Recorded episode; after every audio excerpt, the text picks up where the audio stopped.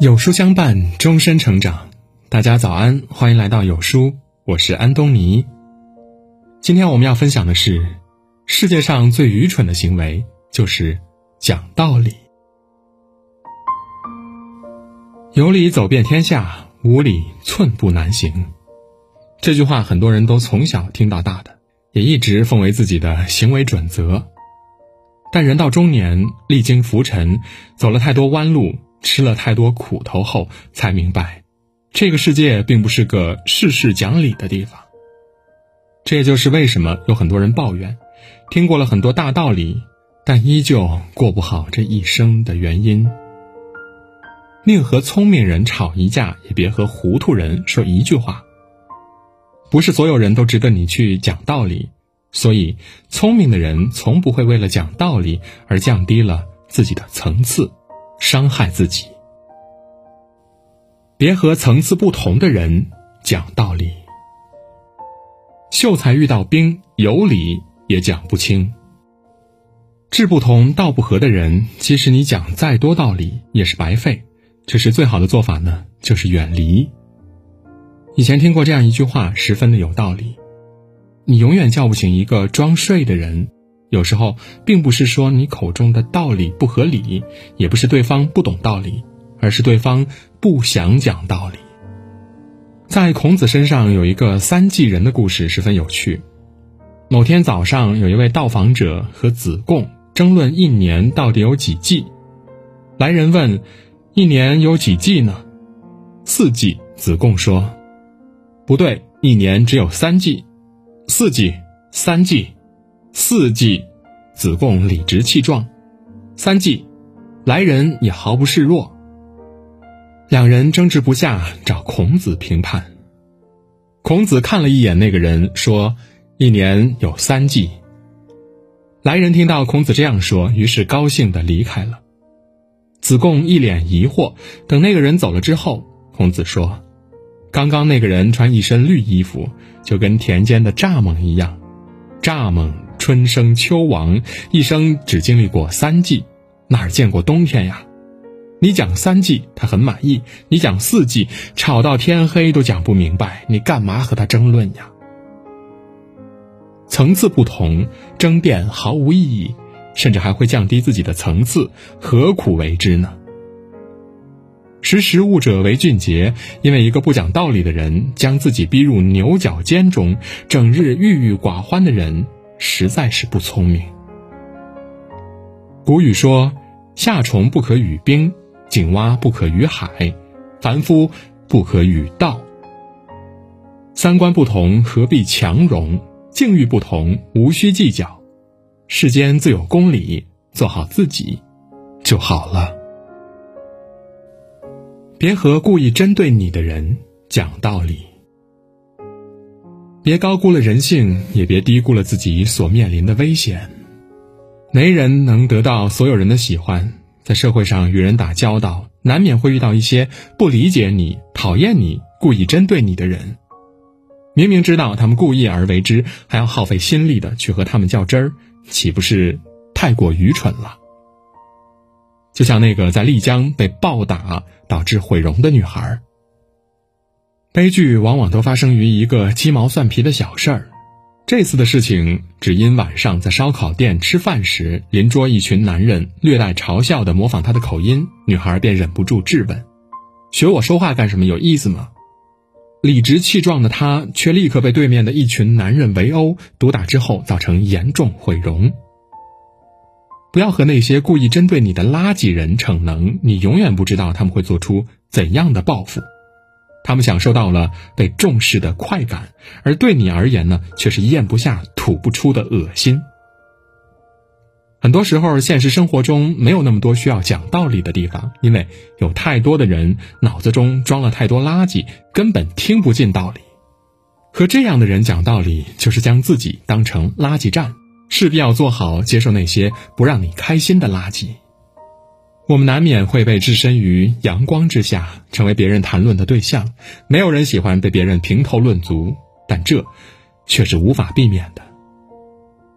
面对这样的现象，我们所能做的不是讲道理，而是更好的经营好自己的生活，做一个不被别人言论所影响的聪明人。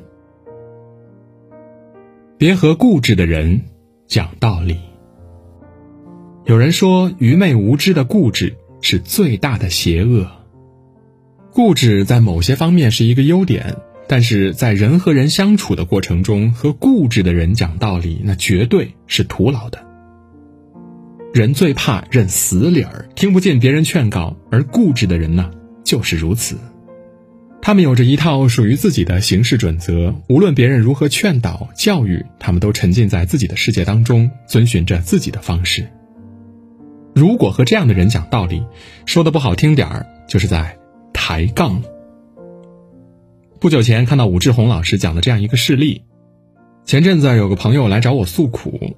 他的妈妈查出糖尿病之后，就每天看那些“三无”的公众号，这不能吃，那不能吃，过得可怜兮兮的。但其实这位朋友查过，也问过专业医生了，烹饪方法得当和摄入量适中，鱼和肉呢，那都是可以吃的。可无论他怎么说，都没有用。他很奇怪，为什么妈妈宁愿信那些公号，也不信自己的亲生女儿？难道还会害他吗？很多人都吐槽，跟老人根本讲不清道理，他们实在是太固执了。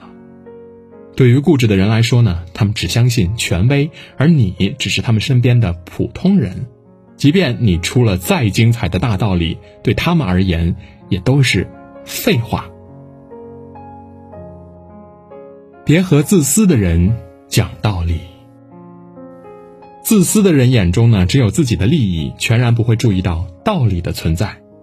在这些人眼中，他们是宇宙的中心，全世界都是自己的所属品，所有人都得按照他的想法来。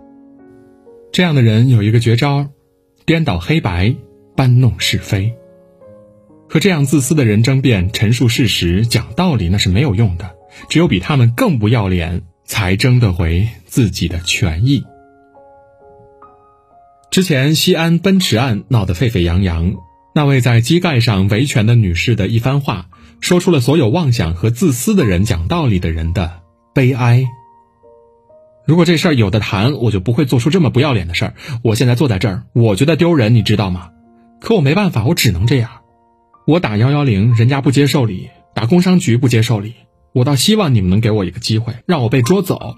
我就不信这个天下没有说理的地方。我是受过文化教育的人，我是研究生，但是这件事让我觉得我几十年的教育都受到了奇耻大辱。我就是太讲道理了，才被你们欺负的。在后续的聊天中，他无奈的感慨说：“这个世道是怎么了？好好跟你们讲道理，你们就耍流氓。我变泼妇，事情就解决了。为什么要把一个文化人变成泼妇呢？”当越来越多的人用金钱衡量成功失败以后。很多人都越来越失去了操守和底线。对于这样的人来说，谁的声音大，谁才有理，完全忽视了这个世界的规则。网上呢有一句话得到了很多人的认可，后来才知道这个世界呢是不讲道理的。没人知道说出这句话的人吃了多少讲道理的亏。但我们都应该牢记，讲道理从不是你好欺负的表现。